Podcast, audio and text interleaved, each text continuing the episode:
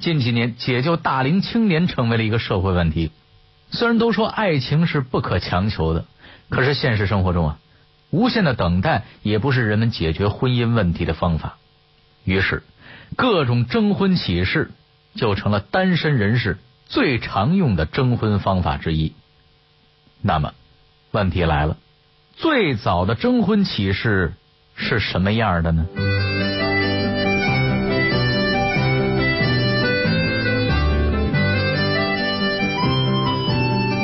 有人用它寻找伴侣，有人用它来开玩笑，有人用它当做阴谋的诱饵，有人用它当做挣钱的法宝。残酷的战争没有让它消亡，时代的进步让它更加兴旺。话说天下，阿杰和您聊聊历史上的那些征婚启事的故事。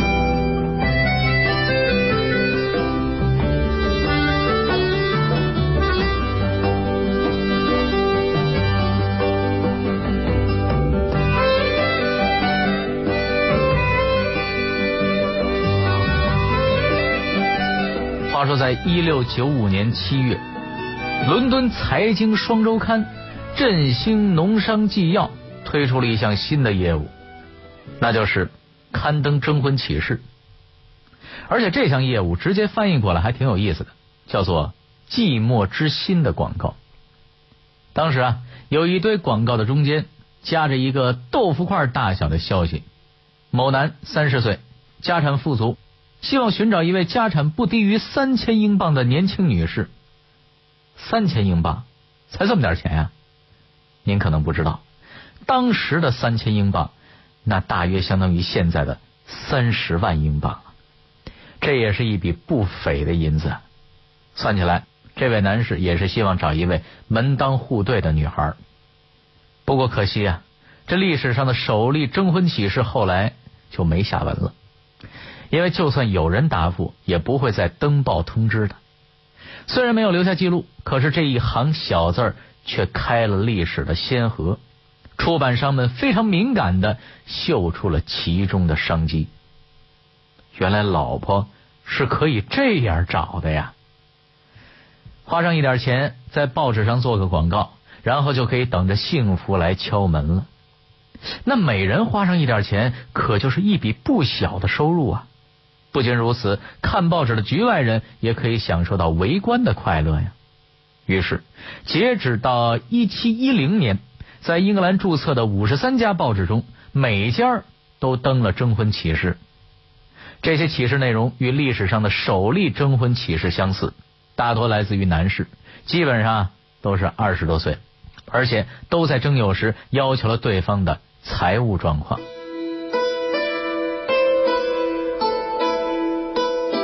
一八三七年，居住在本斯托尔市的四十岁的约翰先生，抱着试试看的态度，刊登了一则征婚启事。您别说，这个广告还真是挺好使的。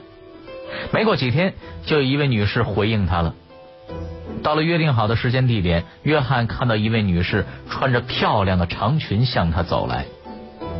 可能是因为双方都比较拘谨吧，所以一开始啊，两人交谈的不太顺利。但是，当这位女士说：“我现在与一位宫廷女士住在一起。”约翰先生非常高兴，他越看越觉得眼前这位女士啊，像一位贵族女子。于是，他们开始频繁约会。六次约会之后，约翰先生决定和她结婚，并问她的父母是什么爵位。这时，可爱的女士开口了：“约翰先生，我的父母没有爵位。”我的确和一位宫廷女士住在一起，不过我我不是那位女士的朋友，而是她的仆人。约翰先生当时就懵了：“你这个骗子，咱们拜拜吧！”您听听，这就是征婚广告的缺陷了。因为征婚呢，没法知道相亲的对象到底是什么人，毕竟谁也不好意思上来就查户口啊。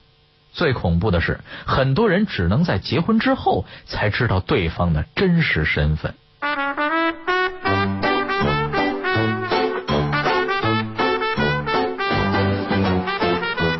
随着时代的发展，征婚启事出现了哪些变化呢？女性和男性都是怎样表达自己的诉求的呢？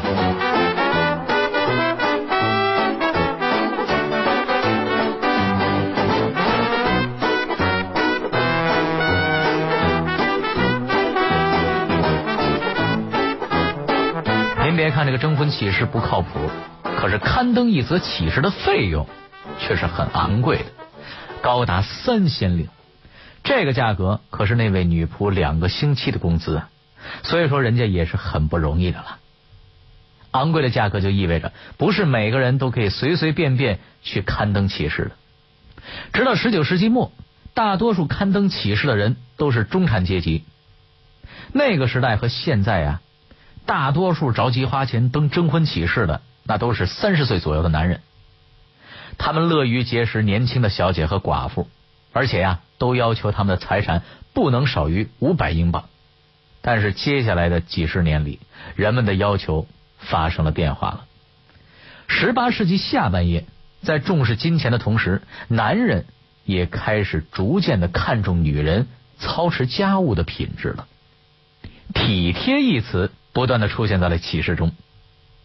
一七五零年，一位绅士在广告中细致描述了他的梦中情人。他希望未来的夫人牙齿漂亮，嘴唇柔软，气息甜蜜，眼睛不论是什么颜色都要明眸善睐。他的肤色要健康，身材适中，打扮得体，最关键的是他要善解人意。随着照相术的发明，征婚启事者开始要照片了。从这个时候开始，共同的兴趣爱好，比如音乐和阅读，有助于婚姻美满的观念，也开始反映在了征婚广告上。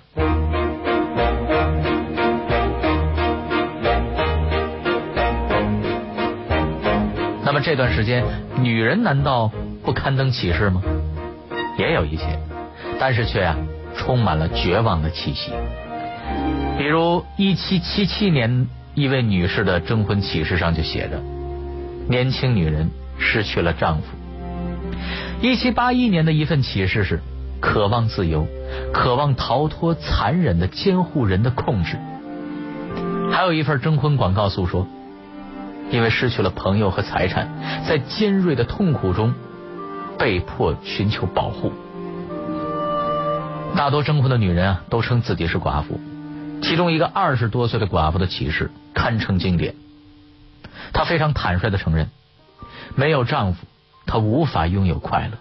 她的夜晚都是在叹息和哀悼中度过的。当然，也有的人啊，会把要求写的非常详细。一七八七年，一个勇敢的女人说出了自己的要求：她喝酒不能超过两瓶，一口气不能超过一瓶。一星期喝酒不能超过三次，他必须识文断字，他的谈吐必须迷人。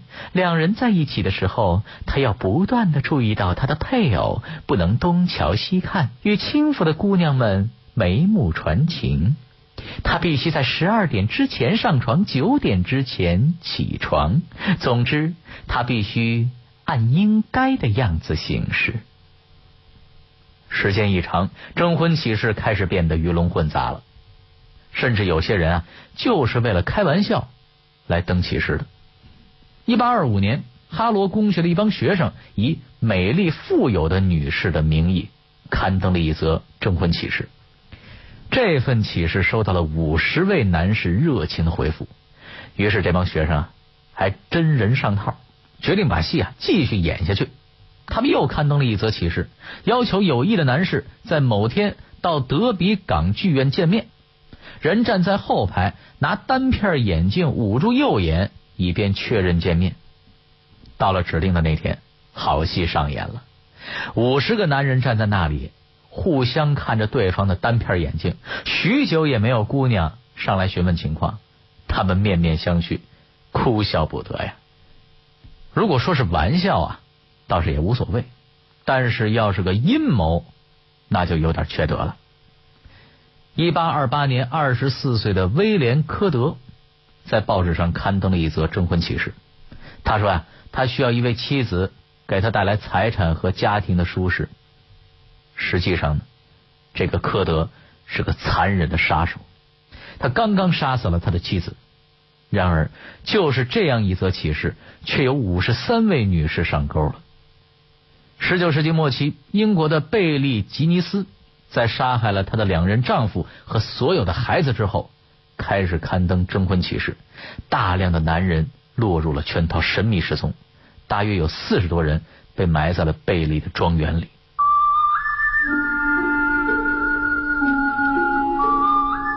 战争改变了历史的走向，又是如何改变了大家对婚姻的观念？科技的进步又让征婚启事出现了哪些变化？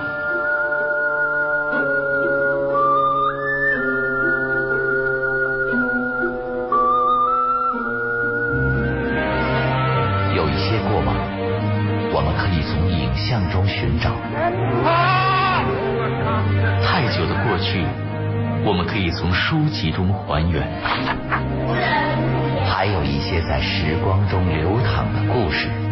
让我们为您从电波中再现。乾隆皇帝又有点到了一九三五年，日军是话说天下，带您用声音徜徉在历史的天空。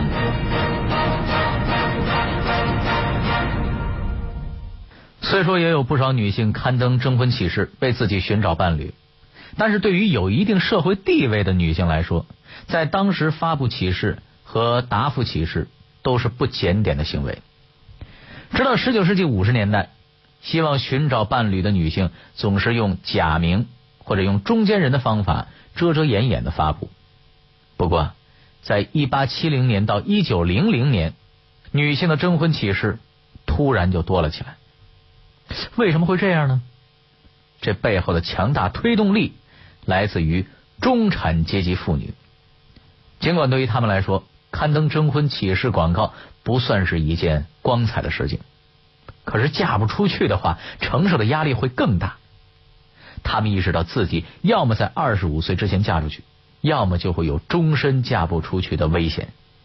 所以，与其如此，倒不如大大方方的发布征婚启事，机会还会多一些。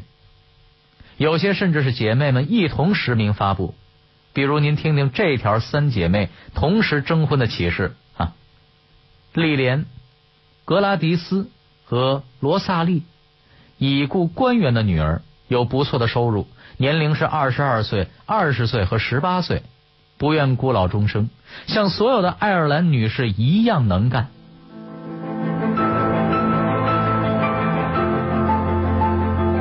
随着第一次世界大战的爆发，战争的压力、活在当下的恐惧，让征婚广告呈现井喷式的增长。刊登广告的人啊，大多是参战的士兵。他们是这样写的：年轻孤独的军官在比利时的弗兰德斯服役，希望与活泼美丽的年龄在十八到二十岁的女士通信。西班牙大流感和第一次世界大战之后。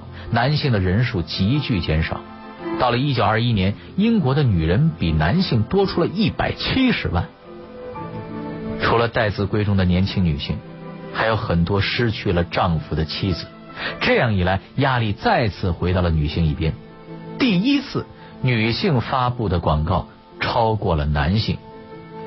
一九一五年，一则征婚启事上写道：“女士，未婚夫身亡，乐于嫁给。”完全失明或者在战争中致残的军官。同样，战争也改变了女人看待自己的观点。他们需要坦然面对自己的人生，享受生活。他们开始走向社会，跳起了舞，为自己化上浓妆，勇敢的说出了自己的要求和权利。二十世纪五十年代，广告业长足发展，媒体也开始了全新的变革。这时的征婚启事。不再是冷冰冰的文字了，电视征婚取代了报纸。自从上世纪五十年代，美国首次把婚恋节目搬上了荧屏。各国的电视人对婚恋节目进行过不同的探索演绎出了多种多样的节目形式。而现如今呢网络媒体又成为了征婚启事的重要平台。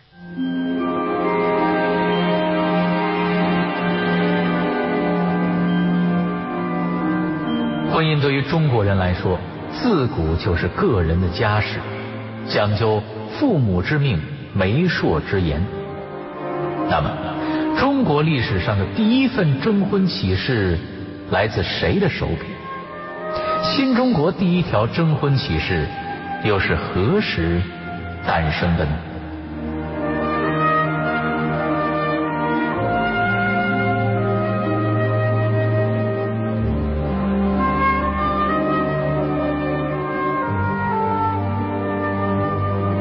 一九零二年六月二十六日，在天津的大公报上刊登了中国历史上的第一则征婚启事，内容如下：今有南清志士某君北来游学，此君尚未娶妇，意欲访求天下有志女人，聘定为士。其主意如下：一要天足；二要通晓中西学术门径；三。聘取仪节，夕照文明通例，尽除中国旧有之陋习。如有能和以上诸格及自愿出嫁又有完全自主权者，无论满汉新旧、贫富贵贱、长幼言痴，均可，请记邮寄亲笔复函。若在外部能附记大注或预兆，更妙。信面写。A A A 托天津大公报馆或青年会二处代收。这个人的征婚标准貌似很简单，但是仔细一看呢，却实在是很犀利啊！一要天足，所谓天足啊，就是没有被缠过的脚。女人在当时要是不裹脚，尤其是具有一定的社会地位的女性，那就算是大逆不道啊！下一个要求更离谱，他要求。通晓中西学术门径。说实话，当时的中国女孩子很少能够上学，即便是大家闺秀，也顶多是接受了私塾教育，掌握四书五经之类的。其三要求聘娶宜节，悉照文明通例，除尽中国旧有之陋习。这个要求啊，倒是相对简单一些，就是婚礼按照西方化的简单礼节。去掉过去那些繁文缛节，如果按照他的要求，恐怕呀，只能在为数不多的把子女送出国门的家庭里来寻找了。但即便是这些家庭，也很少能有人把自己的女儿送到海外留学的。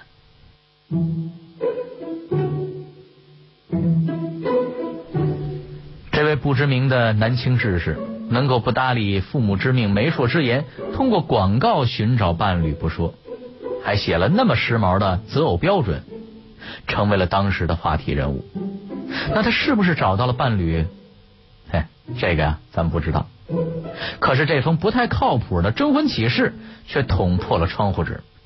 紧接着，一九零三年，思想家章太炎在原配夫人病故之后，在北京《顺天时报》上刊登了征婚告白。一九零五年，留日学生王建善刊登了一则题为《通信结婚法警告女同志》的征婚广告。在广告中啊，王建善先表达了自己对婚姻的看法，指出在当时的社会状况下，男女自由交往并不太可行，通过通信的方式结识以致结婚，倒不失为明智之举。您别说，王先生啊，还真是等到了回音。收到回音之后，他又一次刊登广告。这次的广告倒像是向大家介绍先进经验。后来，王建善还把这些经验之谈啊编撰成册，名曰《通信订婚法说明》。这本册子一上市就供不应求啊！出版售罄之后还有再版，可见这些憋了多少年的未婚青年们对征婚广告是多么的看重了。那么，新中国的第一个征婚启事又是什么样子的呢？一九八一年一月八日，由人民日报社主办的《市场报》刊出了一条征婚启事，内容只有七十个字儿求婚人丁乃军，男，未婚，四十岁，身高一米七，曾被错划为右派，已纠正。现在四川江津地区教师进修学校任数学教师。月薪四十三元五角，请应求者来函联系，和附一张近影。那时的丁乃君啊，只有两个愿望：一是回家，二是娶妻。身边的朋友也不断的帮忙，他几乎每周都要去相亲，可是每次的相亲啊，都是不欢而散。眼瞅着年龄是越来越大，情急之下，他突发奇想，给人民日报写了一封信，将近半个多月没有音讯。原本丁乃君对这封信早就不抱什么希望了，包括报社编辑在内的所有人都没有想到，这七十个字竟然成就了历史。这封信在默默无闻一段时间之后啊，各大媒体纷纷转载，新华社竟然转发此稿，引得世界各大通讯社大加报道。一时间，短短七十个字大有逆天之势啊！全世界的媒体都在帮他征婚。这样一来，竟有几百名女子给他写信，而且他也在这几百名女子之中，真就找到了妻子。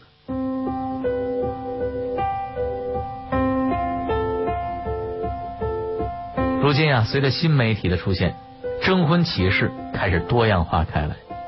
但是无论如何变化，所有的广告其实都像一六九五年的一样。每一个认真发启事的人都希望能够尽可能呈现出最美好的自己，组建一个幸福的家庭。